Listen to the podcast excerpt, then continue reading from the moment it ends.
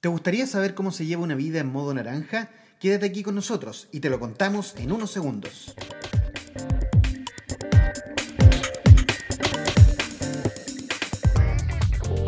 En este podcast descubrirás un modelo de liderazgo personal que te ayudará a encontrar una brújula, tu propósito personal en cinco dimensiones de valor para una vida plena y con sentido en estos tiempos de irrupción.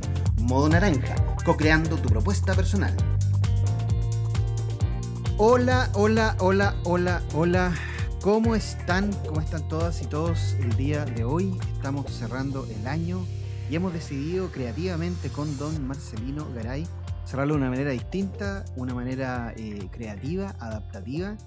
El día de hoy estamos grabando en conjunto, en vivo y en directo. ¿Cómo estás, Marcelino Garay, para hacer el cierre de nuestra temporada de modo naranja? Muy bien, pues don Eduardo, te doy la bienvenida y realmente es una ocasión especial.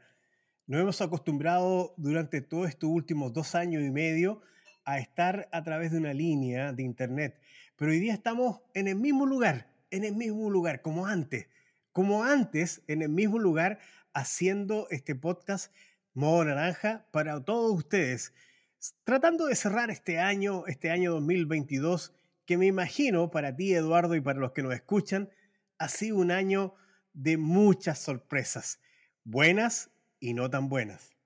Bueno, así es, pues estamos cerrando el año de manera distinta. Yo creo que esta forma de cerrar el año de manera presencial, estando los dos en el mismo estudio, por primera vez en esta, en esta temporada, eh, nos empieza a indicar de que ya empezamos a vivir esta nueva normalidad, porque definitivamente no es como lo veníamos viendo desde antes de eh, que ocurriese la pandemia, y esta nueva normalidad tiene esta cosa media híbrida, media extraña, adaptativa. Y por eso el día de hoy quisimos cerrar modo naranja eh, haciendo un capítulo especial. Este capítulo va a durar una hora, va a ser un capítulo distinto, donde vamos a hacer un resumen de qué significa modo naranja. Vamos a hablar también de nuestro primer libro de liderazgo creativo, pero principalmente los queremos ayudar con nuestra experiencia y con nuestro punto de vista a darle luz al 2023, porque es importante decir que estamos a puertas de una nueva Navidad y estamos a puertas de cerrar un nuevo año, este año 2022, para ya enfrentar un, nuevo año, Marcelino. Sí, va a ser una conversación de dos ciclos. Un ciclo que se cierra, 2022, y un ciclo que se abre. Y quisiera proponerte, Eduardo, en esta primera etapa, hacer una revisión de lo que fue este 2022 desde cara a modo naranja, porque modo naranja nace a la luz en este 2022. Sin ir más lejos, por ahí por un 20 de julio, si mal no recuerdo, fue la primera vez en que modo naranja se ve en escenario. Pero este modo naranja no nace aquí. Entonces me gustaría, Eduardo, que nos pudieses ir recordando ¿Cómo surge esta idea? ¿Cómo fuimos logrando crear eh, en este periodo pandémico este, esta nueva propuesta de valor que nosotros hemos definido como modo naranja? Bueno, tenemos que decir que juntos, Marcelino y yo, sumamos más de un siglo de vida, de experiencia personal, social, laboral, creativa y económica, en cuyo lapso de tiempo hemos debido reinventarnos varias veces a fin de no solo mantener nuestra capacidad de crear valor, sino también fundamentalmente que lo anterior no sea en detrimento de nuestra misión o propósito personal. Este tiempo presente nos ha hecho convencer de formular una hoja de ruta para no perdernos en el camino existencial que nos hemos definido. Así surge el modo naranja, una herramienta práctica para diagnosticar tu propuesta personal actual y proyectarla con imaginación hacia el futuro. El modo naranja está inspirado en la biología y color de esta fruta de origen asiático es un esperidio carnoso de cáscara más o menos gruesa. Su pulpa está formada típicamente por 11 gajos, los cuales contienen mucha vitamina C, flavonoides y aceites esenciales, mucho antioxidante para la vida. En cuanto al color, el naranja significa creatividad, originalidad, entusiasmo y exaltación. El famoso Kandinsky afirma que el anaranjado suscita sentimientos de fuerza, energía, ambición, determinación, alegría y triunfo. Derivere señala que el color anaranjado es cálido, íntimo, acogedor, sobresaliente, evoca el fuego, al sol, a la luz y al calor. Es un color fisiológicamente muy, pero muy, muy activo.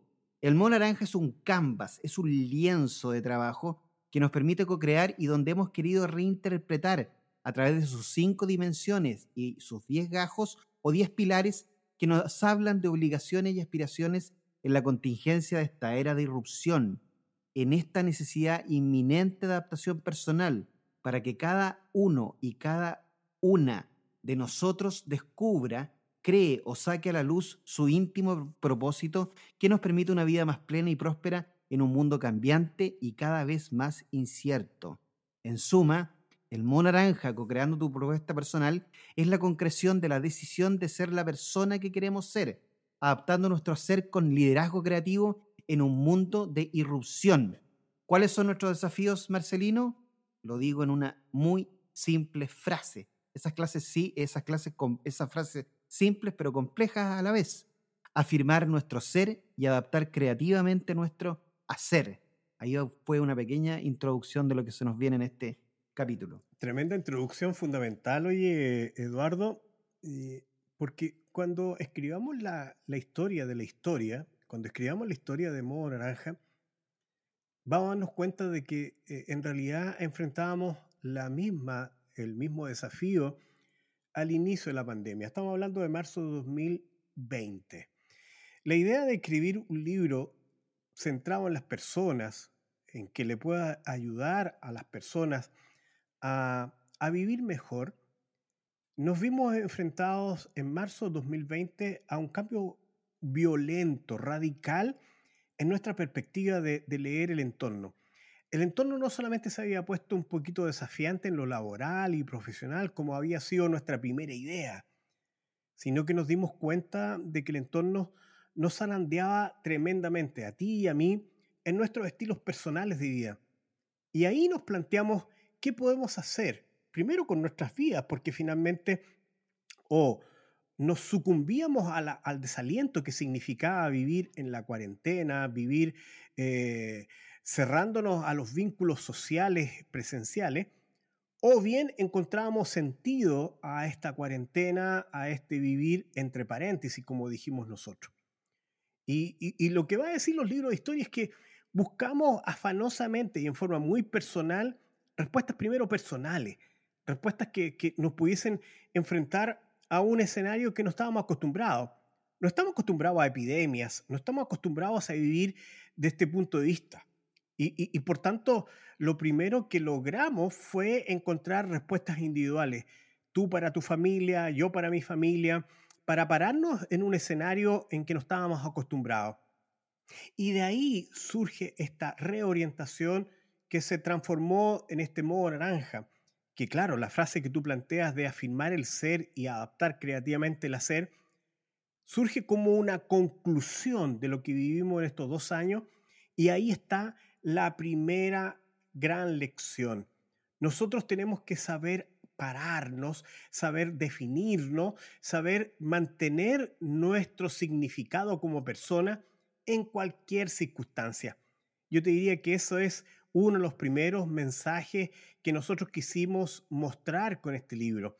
Un libro muy experiencial, como lo dice Eduardo, junta desde nuestros más de, más de 100 años de experiencia, surge como una respuesta existencial al mundo que estamos viviendo. Así que yo te diría, efectivamente esto no surge desde la academia, surge fundamentalmente desde lo que estábamos viviendo a partir de marzo del 2020. Oye, dije que estamos hablando de edad, ¿eh? te voy a hacer un pequeño ejercicio, Marcelino, mira. Me gustaría que te fueras a, esa edad en que estabas en el, en el colegio, en cuarto medio. Eh, para nuestra audiencia latinoamericana, el cuarto medio es, es el último año para egresar de secundaria, es antes de entrar a la universidad. Y, y, es una de las cosas que decimos en el libro al comienzo. ¿eh? Cuando estabas en esa edad, en el cuarto medio, saliendo de secundaria, estabas pensando a qué dedicarte cuando entrases a la, a la universidad. ¿Tú pensabas que el mundo era lineal y predecible? ¿O tenías claro la diferencia que hay entre el algoritmo y la heurística? ¿Cómo uno puede transitar entre el hemisferio derecho y el hemisferio izquierdo del cerebro? ¿Te hacías esos cuestionamientos o, o tal vez no? No, no, yo te estoy hablando del año 1975. Eso, estamos hablando de muchos años. Cuarto medio o cuarto de enseñanza secundaria el término de eso, incluso te digo más. Eh, ¿Cómo pensabas que iba a ser tu futuro? Eso es lo que te quise preguntar, muy complejo. somos complicados a veces para hablar. Te voy a contar una anécdota. Me viví honrado en, decir las palabras finales de, toda mi generación. Éramos cuatro cursos de, que estaban egresando ese año y me dieron a mí el honor de poder decir las últimas palabras. Y, y, fíjate que tenía poca poética, así que me ayudé de Julio Iglesias, esto de la vida así igual Em, ¿Conocerán a Julio Iglesias los millennials? no sé si se conocerán a Julio Iglesias, pero en ese tiempo era como uno de los poetas. Enrique, al hijo. Claro, eh, uno de los poetas populares que teníamos. Y fíjate, te voy a contar una anécdota para poder llegar a eso, a lo que tú me estás planteando. Eh, ese día yo tenía un discurso y tenía, como siempre me has conocido tú, tenía el plan A y el plan B, es decir, tenía dos copias del discurso. Y el discurso lo hice correr con mis compañeros de, de, de generación y todos estaban muy fascinados de lo que yo iba a leer, pero con todo el agobio de salir adelante al escenario, fíjate que se me traspapeló. No sé en qué alumno, en qué compañero o compañera quedó ese discurso. Por fortuna, por fortuna, en el, bolsillo interior de la chaqueta, porque recuerda que en ese tiempo uno usaba en el uniforme chaqueta, y saco mi segunda copia. Esa fue la posibilidad de tener un plan B. Importante, desde ahí aprendí que siempre hay que tener un plan B. Ahora, yendo a la pregunta que tú me dices, ¿cómo veía el futuro? El futuro lo veía lineal, pues Eduardo. El futuro era lineal. En ese tiempo uno tenía que abrazar una de las típicas carreras, o ingeniería, o arquitectura, o abogacía, pero en definitiva eh, eh, el camino estaba trazado si uno pudiese acceder, primero, a buenas universidades y a esas carreras tradicionales. Incluyo también ahí la medicina. Era, era una época en que tenías la certeza que 2 más 2 era igual a 4. Exactamente, exactamente. Si uno, si uno entraba a una buena universidad y a una de estas cuatro o cinco carreras típicas que ya te he prefigurado, uno tenía seguro el futuro. Eh, y yo fui a una de esas cuatro o cinco carreras, que era ingeniería comercial, o era ingeniería de negocio, o administración de empresa, como se dice en otras partes, y era una de las carreras que, que uno tenía seguro que iba a tener éxito en lo laboral. Sin embargo, de esa fecha, 1975, la fecha, Eduardo, y me imagino que ya algo cambió con tu egreso. Yo te, yo te podría decir, retrucar un poco. ¿Cómo fue tu egreso de, de, de secundaria? Eh, ¿veías igual que yo? Sí, absolutamente. Yo veía que el mundo era lineal. Yo también tenía el convencimiento que si entraba a una universidad tradicional, que también fue, fue mi caso, tenía el futuro más o menos asegurado. Así era la lógica, así era el paradigma en el siglo XX. O sea, estamos hablando de que todas estas decisiones las tomamos antes del 2000, para que nuestra audiencia lo entienda, y veíamos el mundo muy, muy lineal. O sea, creíamos de que si seguíamos ciertos pasos, la vida iba a responder de la forma en que nosotros nos imaginábamos o proponíamos ese futuro. Eh, sí, absolutamente de acuerdo. Para mí en esa época todo era más bien lineal. Sí, de hecho, de hecho te voy a contar una, una, una mirada quizás desde la inexpertise geopolítica. Esto de la Guerra Fría que hasta el momento existía era una forma de estabilidad. Era una estabilidad dentro de la tensión, porque era un equilibrio eh, inestable. Uno, uno sabía que había una tensión entre dos grandes potencias, en lo político, en lo económico y en lo militar, pero que generaba un cierto espacio de estabilidad y uno se manejaba en, torno a eso. Yo entré a la universidad con esa percepción, Eduardo, y, y, tú sabes que yo seguí la carrera de ingeniería comercial. Ahora, yendo un poquito más rápido, cuando yo salgo egresado, año 1981, 1982, en Chile al menos, había un 15% de baja del PIB. Fue una crisis tremenda de ese tiempo en Chile y también en otros países de Latinoamérica. Y había como un 30% de cesantía en Chile. Es decir, salí en un periodo económico en que la primera señal fue que lo que yo esperaba no es lo que se estaba dando. Entonces fue el primer golpe de realidad que yo tuve. Yo pensé que con el título de ingeniero comercial tenía el futuro asegurado. Pero créeme, Eduardo, ahí fue el primer, el primer baño de realidad que me vino a la mente en términos de decir, la realidad pareciera ser, Marcelino, no es tan lineal como tú lo habías previsto, como tú lo querías. Bueno, toda época, Marcelino, tiene su contexto social, político, cultural, económico y ambiental. Hemos hablado todo este rato de la cuarta revolución industrial. La cuarta operó hasta el 2000, un poco, eh, yo te diría que pasado el 2000, siglo XX, el siglo XXI, y no nos dimos ni cuenta cómo este paradigma de creer en el siglo XX, antes del 2000, que la vida era lineal, iba a producir un cambio brutal a nivel globalizado, a nivel del mundo. Y qué más que la pandemia que nos demostró con este shock eh, que la vida definitivamente no es tan lineal, estamos siempre expuestos a factores externos y que nos atañen directamente, son factores externos que no tienen que ver con uno, como una pandemia, pero que nos van a afectar directa, directamente. Y no solo eso, por eso decía que depende del contexto social, político, cultural, económico, en fin, y en este momento no nos dimos ni cuenta y estamos viviendo eh, la quinta revolución industrial. La actual está en los albores de lo que hemos llamado, y como lo en modo naranja, la era de la irrupción. Así lo bautizamos, somos súper... Eh, eh, en Chile decimos patudos, avesados, se dice en otras partes de Latinoamérica. Hemos sido súper avesados con ponerle a esta revolución 5.0, a esta quinta revolución industrial, y bautizarla como la era de la irrupción porque nos llegó sin aviso, nadie nos dijo nada y está caracterizada por la emergencia de diversos cambios sin un patrón de transformación aparente que nos impone el imperativo de permanentemente estar adaptándonos, adaptándonos a estos contextos que ya les mencionábamos, donde las cinco dimensiones de modo naranja son claves justamente para hacerse un autodiagnóstico de cómo podemos eh, mirar cómo están esas dimensiones y de qué manera podemos ir mejorando cada uno de estos flancos. ¿Te parece que mencionemos las cinco dimensiones para hacer un resumen también de Me esta, parece Bien, y después a darte dos elementos de, interpretación de lo que tú estás planteando. Vamos, por primera dimensión, que a ti, por ejemplo, pudieses tú comentarnos cuál es la primera. A ver, Eduardo, la que te viene a la mente. A ver, es muy importante para poner en contexto y vamos a reiterar algunas cosas. Recuerden que nos pueden escribir a elmodonaranja.gmail.com y les mandamos el Canva, les mandamos el lienzo en alta definición para que lo puedan tener ahí visualizado e ir justamente mirando, observando eh, los, estas cinco dimensiones de manera más práctica y más, más activa.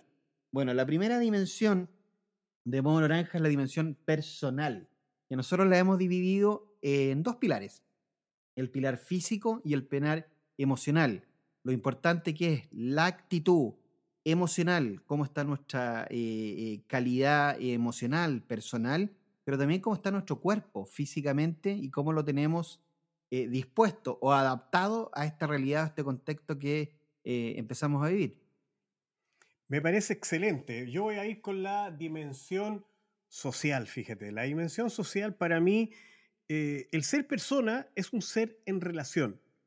Si tú no quieres tener relaciones con los demás, eres un mero individuo. Yo creo que lo más importante de nuestra naturaleza es que somos un ser en relación. En otras palabras, ser nos define los otros con los que estamos en contacto. Y aquí los dos pilares son importantes. La primera es los afectos. Los afectos son aquellas personas que están más cercanas a nosotros y que, que, nos pueden hacer la vida bien o nos pueden hacer la vida no tan bien. Y por lo tanto tenemos como, dice el principito, cuidar de esas relaciones, cuidar de esos afectos.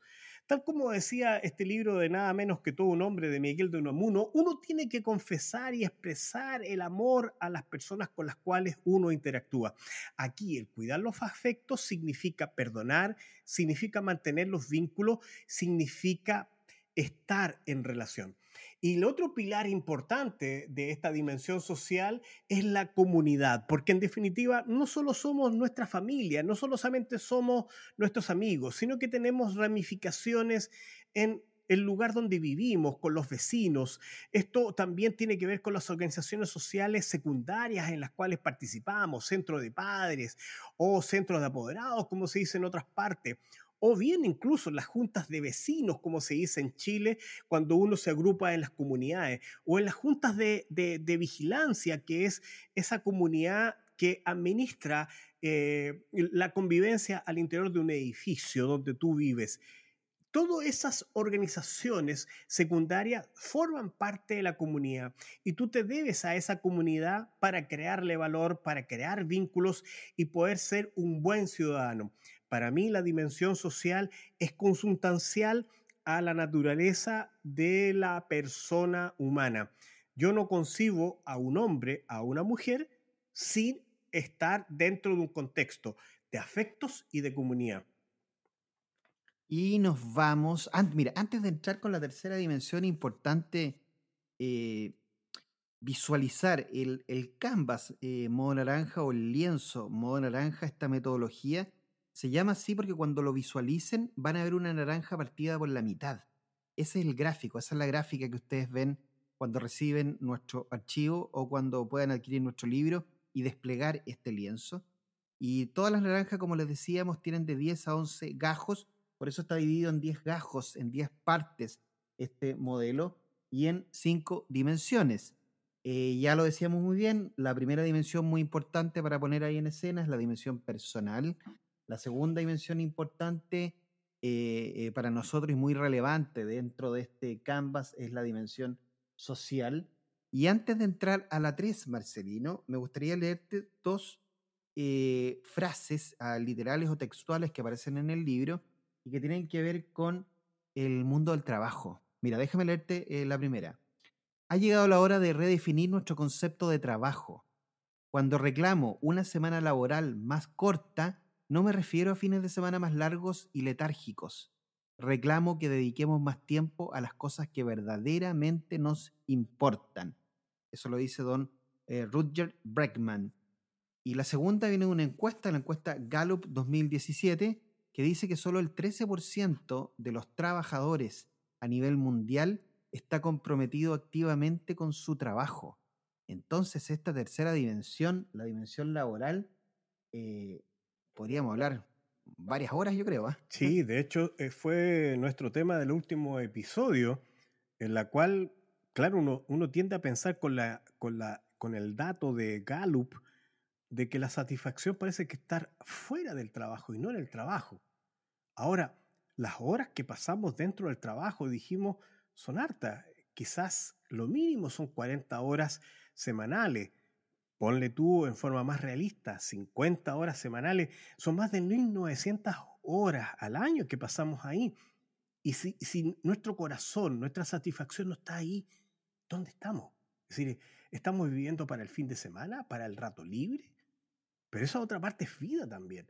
Sí, esto es una dimensión, diría que ha tenido mucha transformación en este último tiempo. De hecho, pasamos desde una presencialidad a un trabajo remoto, ¿cierto? Y hoy día estamos hablando de una semipresencialidad o trabajo híbrido. Es decir, claramente el trabajo en todo este tiempo ha eh, experimentado un cambio, pero fundamental en sus bases.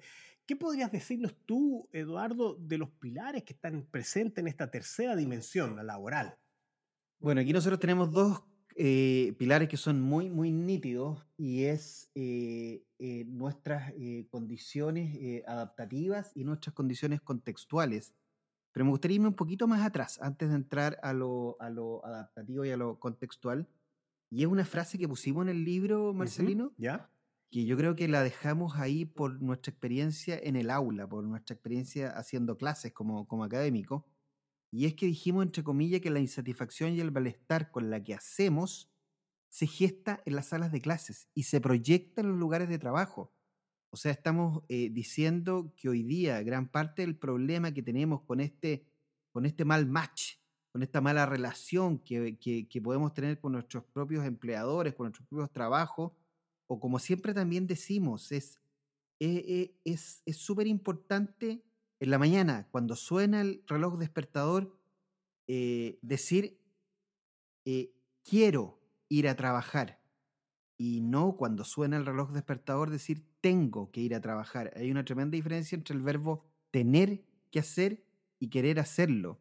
Y, y al parecer esto se empieza a gestar desde las salas de clase, desde la secundaria, desde el pregrado.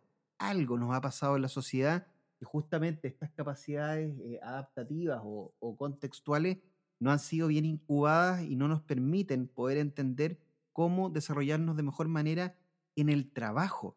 Al parecer, eh, es un tema que hemos discutido y conversado mucho con, con, Marcelino.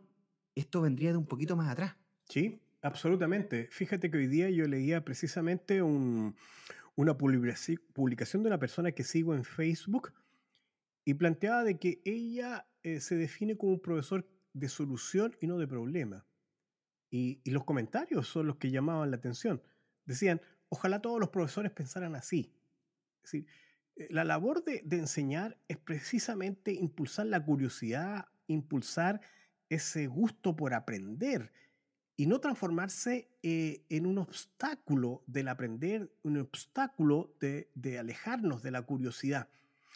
Y, eso, tal como dices tú, puede ser la hipótesis clara de que en definitiva en la escuela ya no encontramos satisfacción y, eso se replica en el lugar de trabajo. Es decir, vamos a adquirir conocimiento en la escuela como vamos a, hacer cosas en, el trabajo, pero ambas están desprovistas de ese sentido, de esa curiosidad, de esas ganas de aportar, de esas ganas de aprender. Y, claramente hay una hipótesis robusta que estamos planteando y hay que cambiar un poco ese sentido. Yo quisiera ir con estas eh, capacidades contextuales, Eduardo.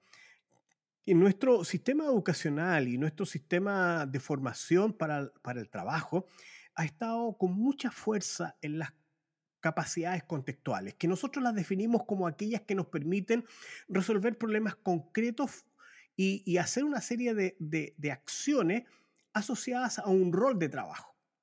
Si tú eres arquitecto, estamos pensando que capacidades contextuales son aquellas que te permiten diseñar eh, y, llevar a cabo la construcción de un puente, por ejemplo.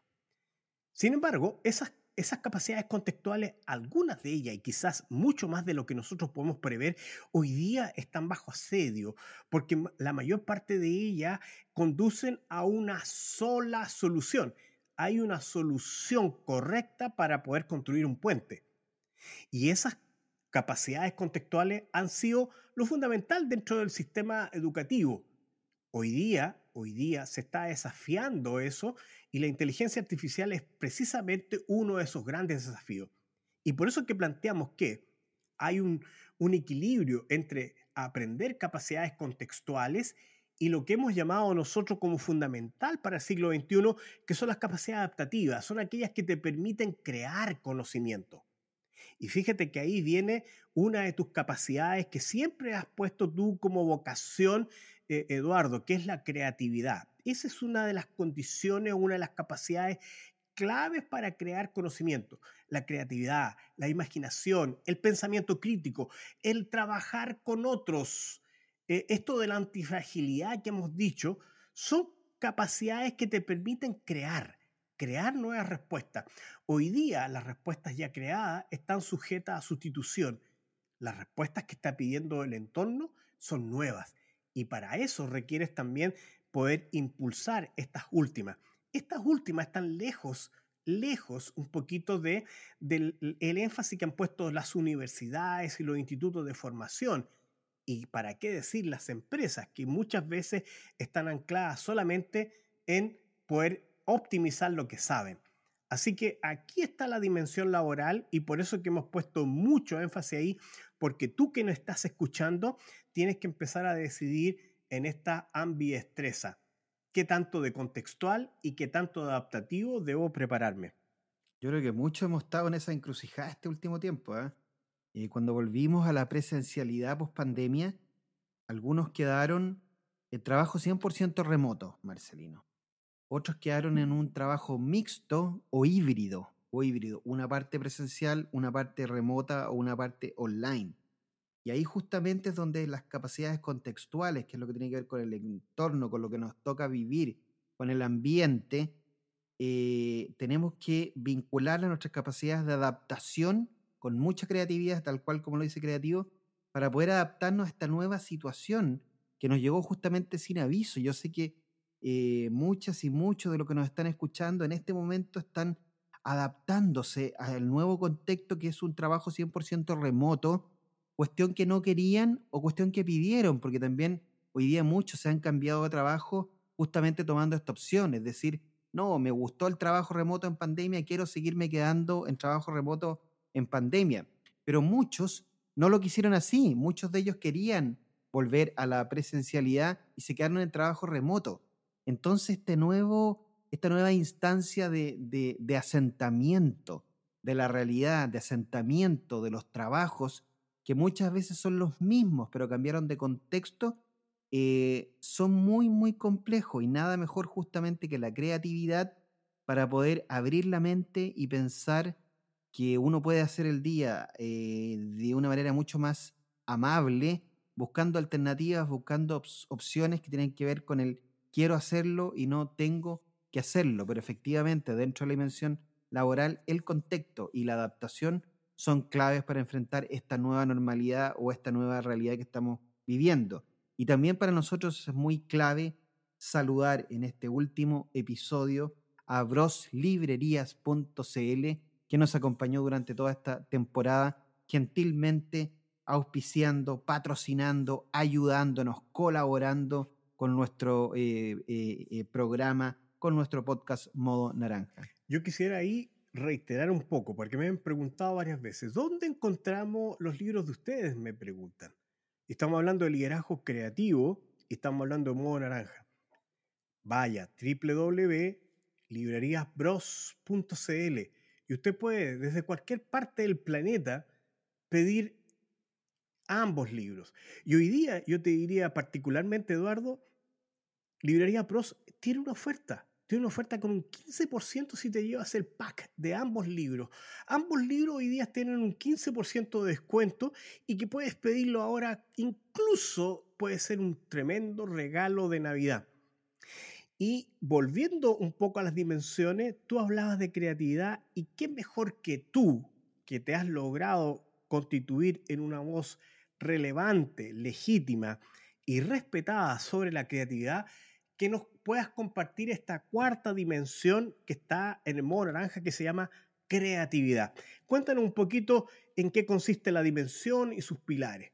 La cuarta dimensión nosotros la dividimos en dos pilares. Es el pilar personal y en otro pilar en el que estamos avanzando, lo hemos estado estudiando y creo que vamos a escribir también un poco más sobre esa línea, que es el índice IHC, que es el índice que nos habla de lo importante en estos días, en esta nueva normalidad que estamos viviendo, de la intuición, por eso la I, de la H, de la heurística y obviamente de la creatividad, que es la tercera. Eh, la creatividad es muy importante porque es una capacidad eh, inherente que tenemos instaladas todos los seres humanos. Todos tenemos la creatividad instalada por defecto eso ya está demostrado en muchos papers científicos, está demostrado por la ciencia dura. La creatividad estaría instalada en el cerebro límbico, está instalada muy bien aspectada en el hemisferio derecho del cerebro. También la creatividad se eh, asocia a las amígdalas cerebrales que están relacionadas con el miedo, eh, con la huida. Pero lo más relevante, y, aquí es donde también queremos eh, despejar un mito con Marcelino, ¿eh? Mucha gente, muchas personas nos dicen, yo no soy creativo, y eso es un simple y absoluto mito. La creatividad, como les decimos, la tenemos instalada todos los seres humanos, pero tiene un problemita. La creatividad se activa de manera consciente, no es inconsciente, es voluntaria, no es involuntaria. Y más aún, si uno no practica la creatividad a diario, a diario, y lo decimos reiteradamente, la creatividad hay que practicarla todos los días, todos los días, a cada momento, con cada cosa nueva que, hacemos. Justamente parte de lo que estamos haciendo el día de hoy con Marcelino fue un proceso adaptativo y creativo que se nos eh, ocurrió, que lo pensamos, que lo creamos durante este día. Eh, la creatividad hay que mantenerla activa porque si no se atrofia, es igual que un músculo. Si uno no activa la creatividad de manera consciente, voluntaria, la creatividad termina quedando dormida. Entonces, exagerando la situación, es como dormir la mitad del cerebro, puedes andar por la vida consciente solo con el 50% de nuestro cerebro, de nuestro hemisferio izquierdo pragmático, racional, calculador, y dejar nuestra otra parte del hemisferio cerebral muerta, dormida, adormilada, ahí como, como, como en, un estado anestésico, eh, sin tomarle la importancia y la relevancia que tiene. ¿Por qué es tan importante la creatividad? Básicamente por dos cosas. Uno, porque la creatividad es igual a supervivencia. Los seres humanos tenemos activa la creatividad para que podamos sobrevivir y aquí viene la segunda palabrita. La creatividad es igual a adaptación, a adaptabilidad.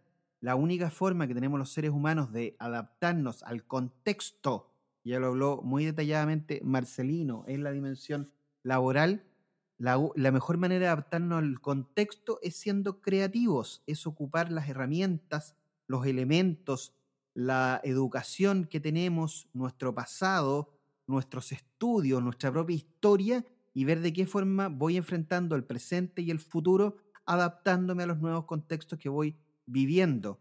La capacidad creativa del cerebro humano es infinita. O sea, frente a un problema tenemos la capacidad infinita de generar soluciones, pero generalmente nos ahogamos en un simple vaso de agua porque creemos que un problema tiene un par de soluciones nomás. Y aquí viene algo muy complejo, Marcelino. Generalmente entre estas dos soluciones, una tiene que ver con dinero. Creemos que todo lo podemos solucionar con dinero. Y la otra puede ser una idea eh, X que no está vinculada al dinero. Y lo que nos dice la ciencia dura hoy día es que no es así. El cerebro humano tiene la capacidad infinita de generar cientos de alternativas de soluciones para poder enfrentar un problema.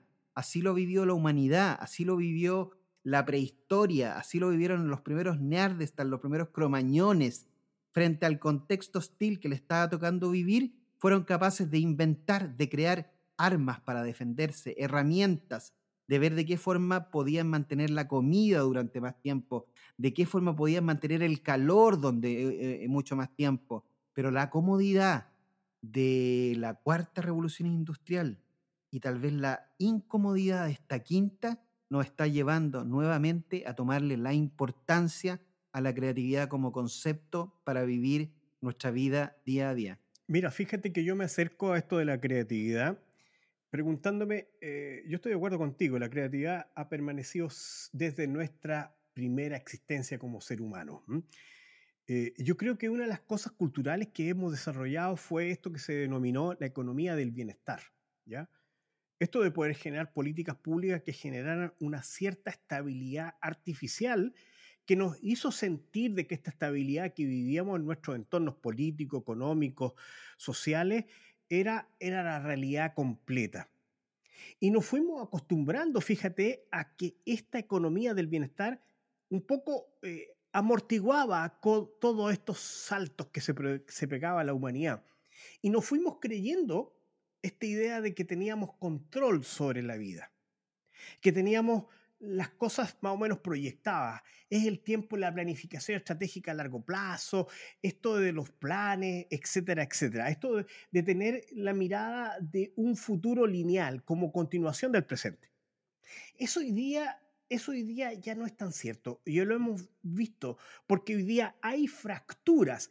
Y por eso que hablamos de la quinta revolución industrial, y quizás como dices tú, un poquito soberbiamente ponemos este tema, porque la cuarta revolución industrial todavía tiene un dejo solamente tecnológico, como que, que el mundo se mueve solo por cambios tecnológicos, pero el mundo hoy día no se está moviendo solo por cambios tecnológicos, se está moviendo por cambios sociales y políticos, y ahí hablamos que hay una fractura social interesante, como dice Jeffrey eh, Sachs, que dice, una de las fractura es esta, esta desigualdad social que está trayendo inmigración, está trayendo la fragmentación política, etcétera, etcétera. Pero también tenemos otro factor que es distinto también a lo tecnológico, que es el factor medioambiental. Hoy día estamos, hoy día aquí en Chile, en Pirque, donde estamos grabando este, tenemos más de treinta y tantos grados fuera. Y acá adentro, claro, estamos en un microclima, pero hoy día eh, el calor, eh, el cambio climático es un invitado que también genera inestabilidad, movimiento de personas de, de sectores a otros, etcétera, etcétera. Entonces, le hemos llamado a esta quinta revolución la era de la irrupción. Y en una era de la irrupción en que hay discontinuidad como parte del escenario, la creatividad viene siendo una capacidad de sobrevivencia, como dice Eduardo, y yo me suscribo plenamente a esa visión. Y la creatividad, como dice Teresa Amabile, no existe desde la comodidad. Hay un nivel de tensión que permite la creatividad. La creatividad no se permite desde la zona cómoda. Hay que salir de la zona cómoda para crear. Y eso significa que el desafío que tú quieres enfrentar tiene que ser significativo para que te muevas en función de hackear tu cerebro y pedirle a tu cerebro que genere conexiones que no son las usuales, como dice Eduardo, que por un lado está la, la condición obvia y la otra es la plata. En definitiva, hay que hackearnos para poder lograr respuestas. En nuestro cerebro existen mucho más opciones que las que habitual, habitualmente estamos pensando en forma consciente. De ahí que esta dimensión para mí es clave en este siglo que estamos viviendo, Eduardo. Bueno, justamente aquí también hablamos del, índice IHC y quiero hablar un poquito de heurística, eh, la H de heurística y de intuición también.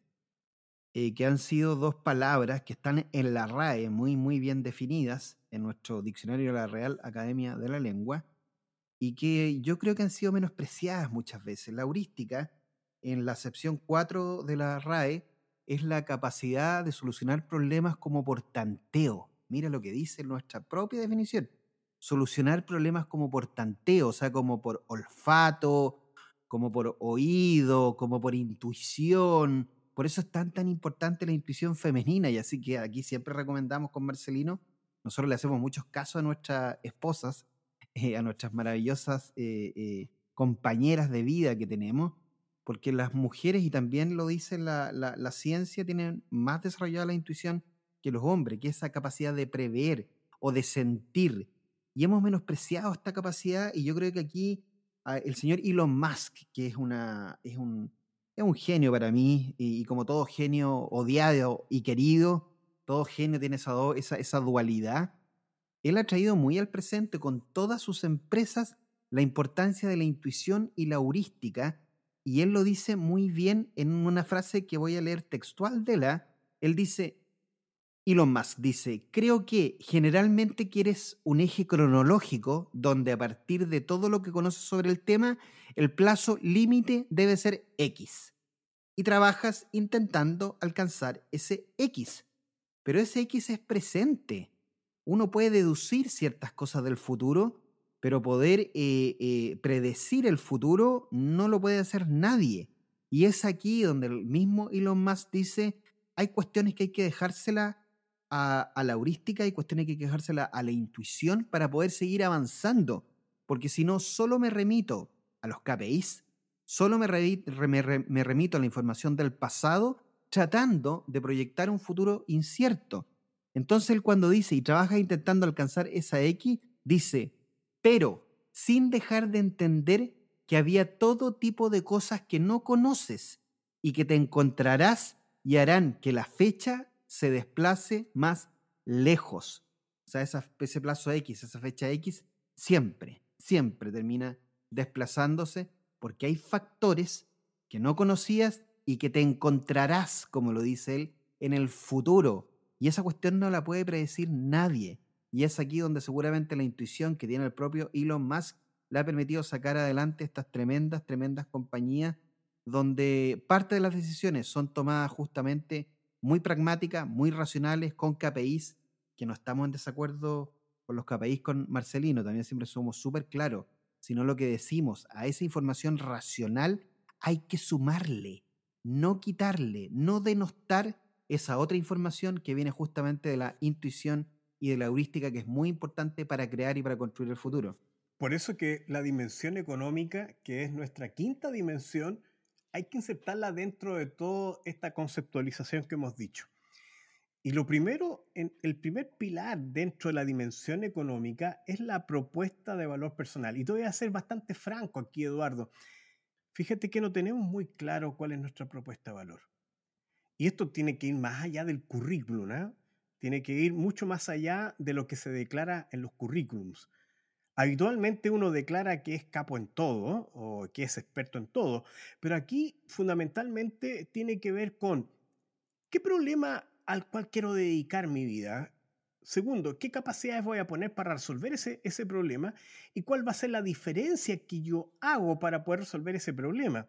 Esa propuesta de valor está como desafío para todos nosotros, no solamente para las organizaciones, no solamente para los equipos, sino que también para las personas. Las personas tienen que aclarar a qué problema quieren dedicar su vida, cuál va a ser esa forma de resolver el problema, ya sea poniendo intereses, valores y capacidades a favor de una solución única que permita que tu empleabilidad, tu forma de crear valor al interior de una organización o al interior de una sociedad sea válida, sea valorada. Y este es uno de los pilares que nosotros abordamos en la dimensión económica. Fíjate que yo asesoro a muchas personas a través de los mentoring y no se tiene claro esto. Se vuelve a los lugares comunes. Ah, no, yo soy contador. No, yo soy arquitecto. No, yo soy abogado. Yo soy ingeniero comercial. Y no salen de ese título grandilocuente o de título solamente. Hay que hacer la bajada. Es decir, los abogados no todos resuelven los mismos tipos de problemas. Algunos están para el lado civil, otros para el lado penal. Los arquitectos no solamente a veces están para obras públicas, a veces están para obras privadas también.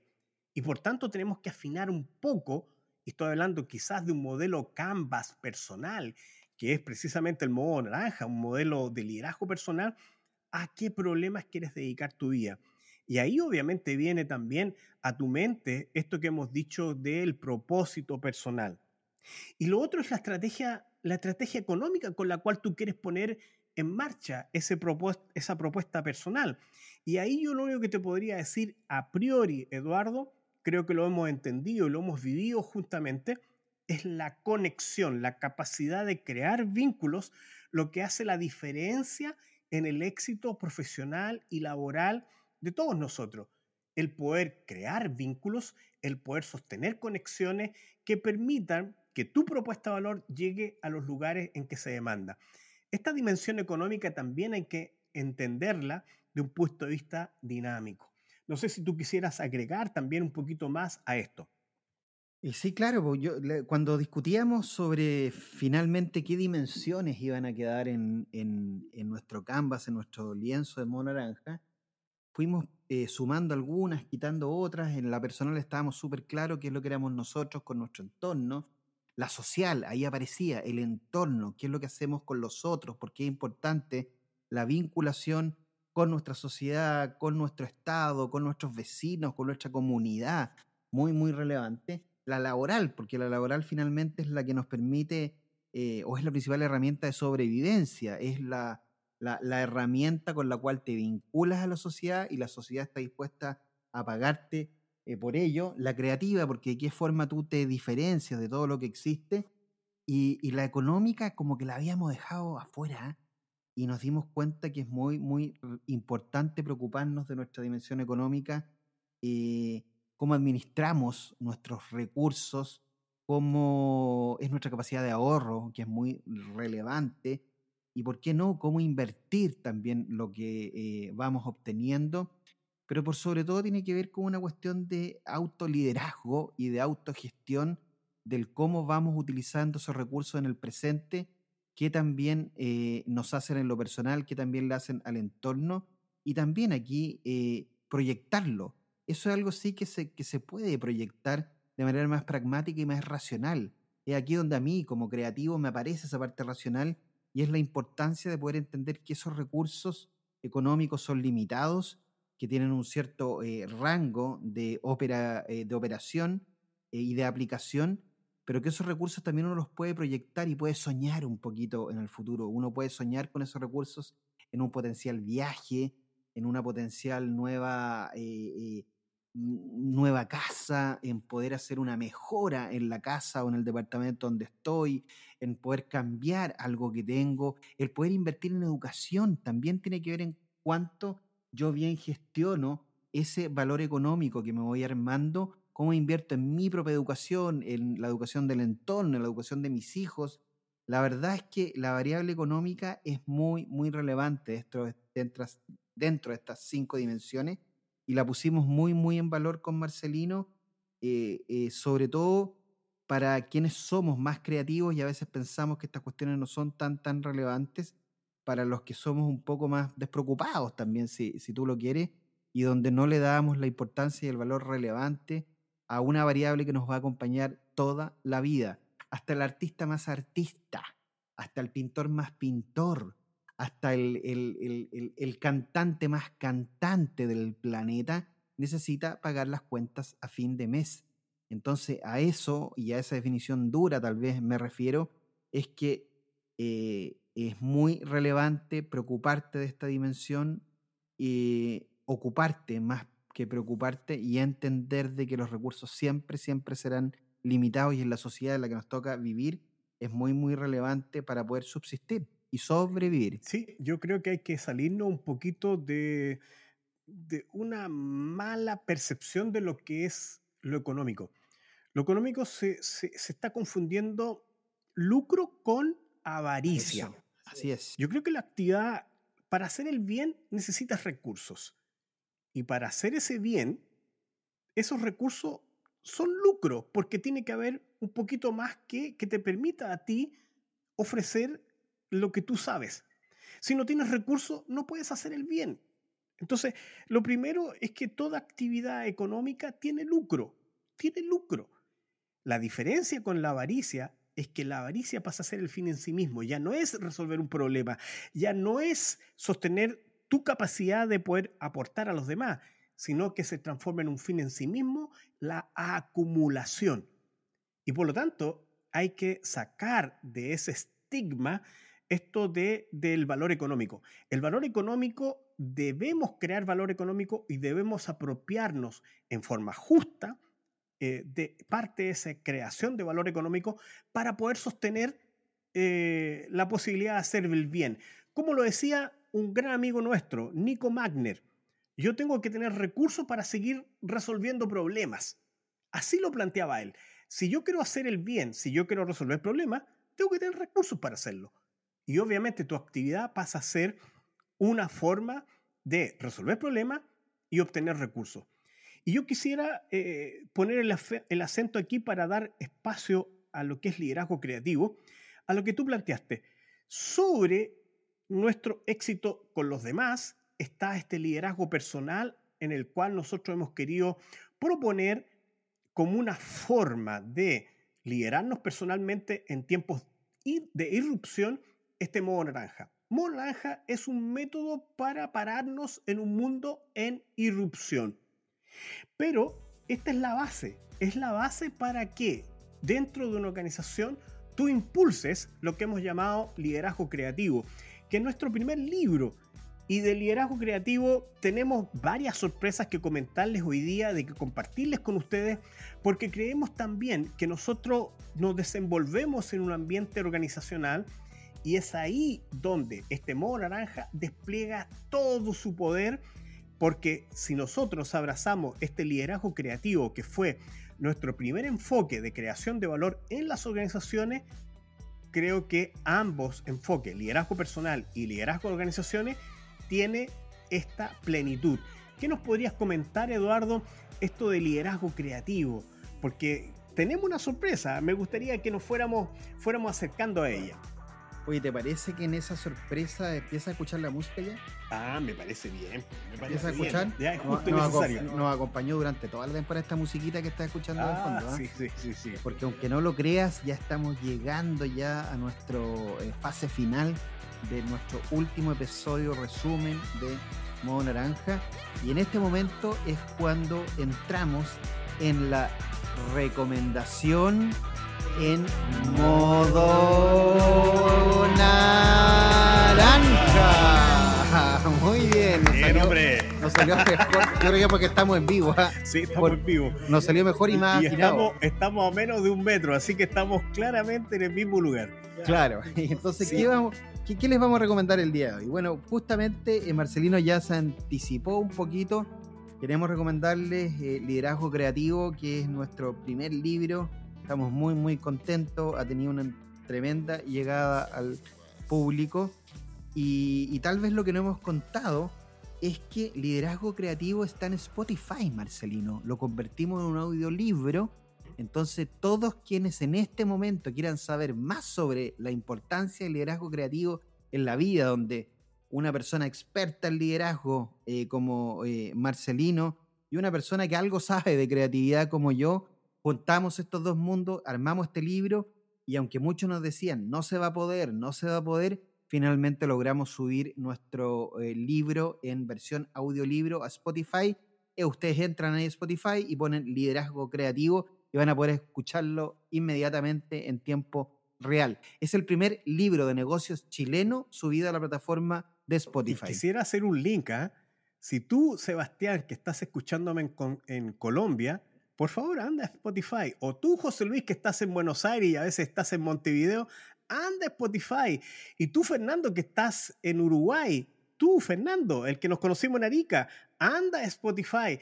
Y tú, Álvaro, que estás en Lima, anda a Spotify.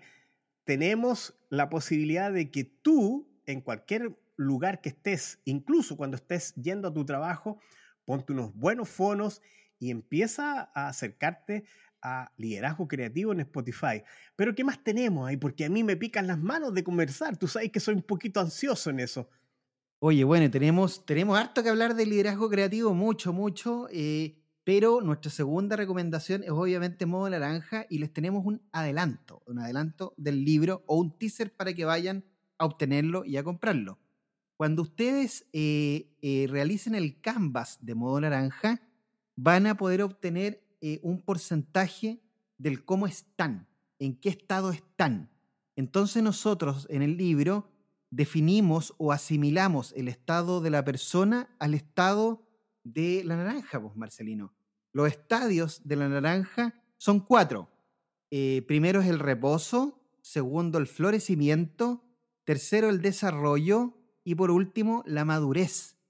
Reposo, florecimiento, desarrollo y madurez.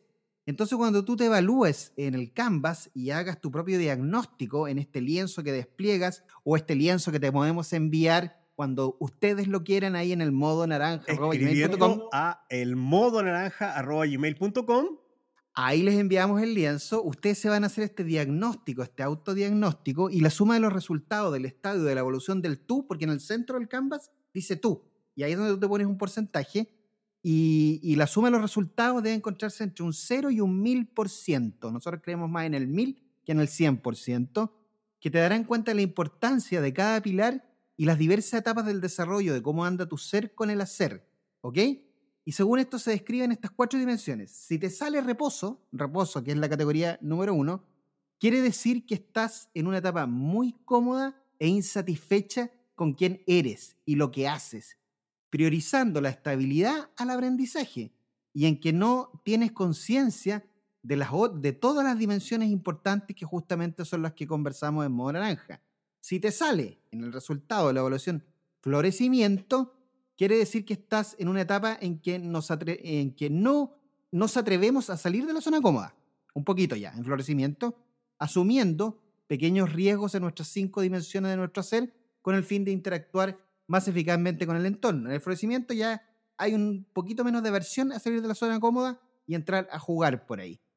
Luego, si te aparece desarrollo, quiere decir que estás en una etapa en que tomamos conciencia de nuestras cinco dimensiones y hacemos más consecuente lo que hacemos con nuestra definición esencial, el famoso propósito del que hemos hablado en varios de los episodios. Y por último, si tienes la, el privilegio si tienes el equilibrio de poder decir que el resultado te dio madurez, quiere decir que estás en una etapa que se caracteriza por la conciencia plena de nuestras cinco dimensiones y el despliegue pleno de nuestro ser y hacer en un equilibrio dinámico, alentado por una mentalidad de aprendizaje continua.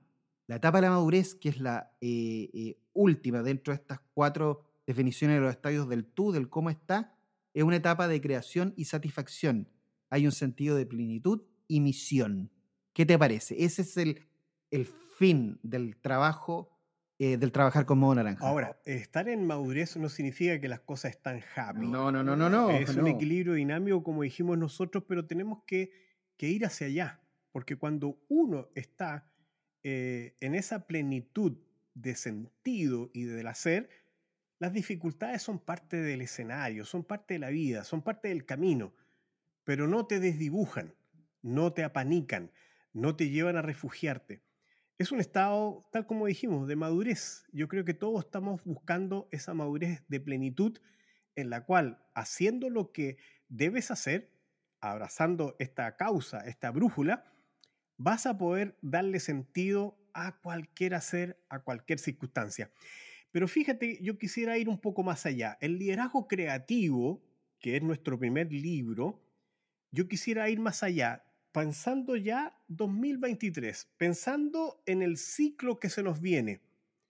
Yo quisiera invitar al que está escuchando a que participe y nos escriba y se inscriba en el primer curso presencial que vamos a tener en el mes de abril 2023, dos sábados, en la cual vamos a estar Eduardo y yo, vamos a estar entregando todos los elementos que te permitan a ti hacerte del título de líder creativo, para que tengas las distinciones, las capacidades, los modelos que te permitan dentro de tu organización crear valor desde esta perspectiva.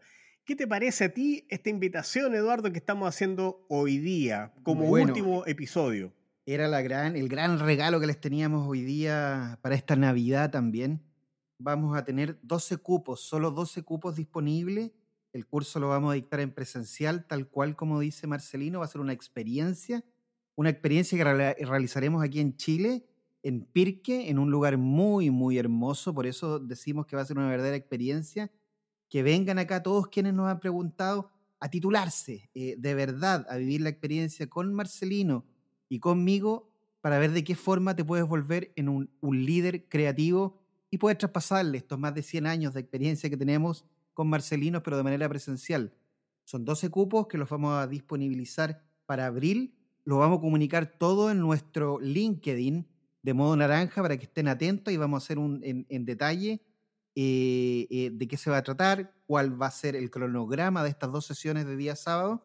Y además, como sorpresa de Navidad, a los primeros tres, a las primeras tres inscritas que se inscriban en nuestro curso por adelantado, van a tener un 10% de descuento en esta primera inscripción. Un 10% de descuento a los primeros tres inscritos que quieran vivir esta experiencia.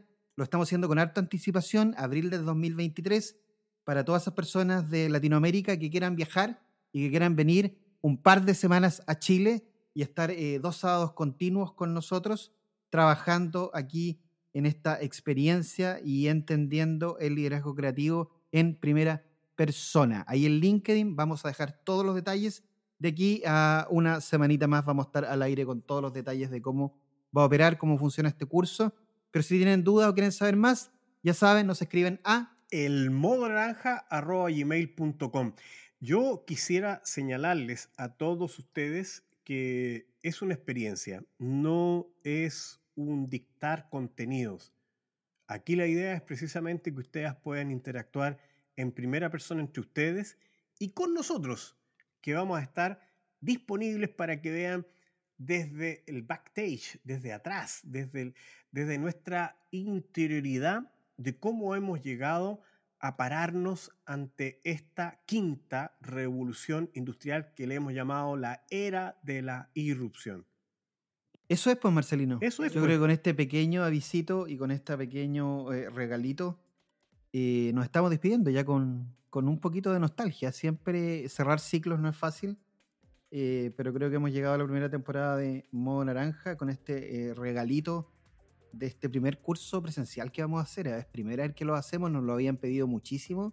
Nunca hemos hecho un curso presencial cerrado, personalizado. Y decidimos abrir estos 12 cupos aquí en, en Pirque para que vivan la experiencia eh, con nosotros. Por mi parte, y ya despidiéndome, solo agradecerles la audiencia y seguramente nos vamos a estar viendo en vivo para quienes quieran viajar a Santiago ahí en abril del 2023.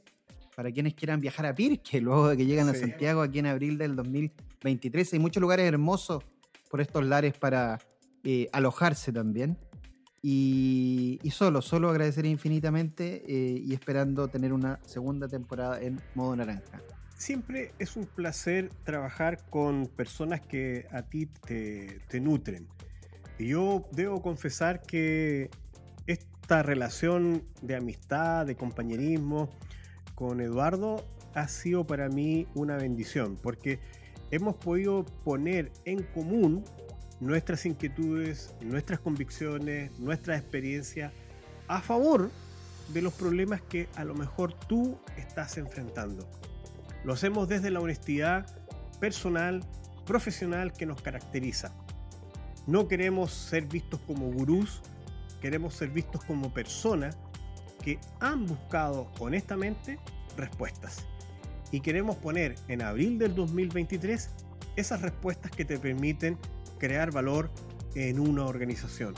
Y Modo Naranja, no lo olvides, es el primer pilar para crear valor en tu vida. Así es. Por mi parte nos vemos. No olviden exprimir, exprimir la vida a concho, al máximo.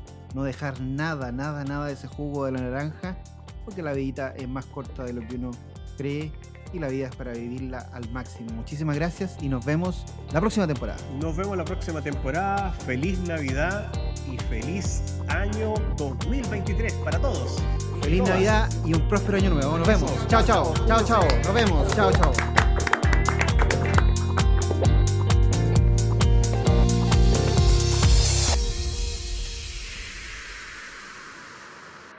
Modo Naranja es un podcast original de Locañas Studio con las voces de Eduardo Águila de Ramón y Marcelino Garay Madariaga.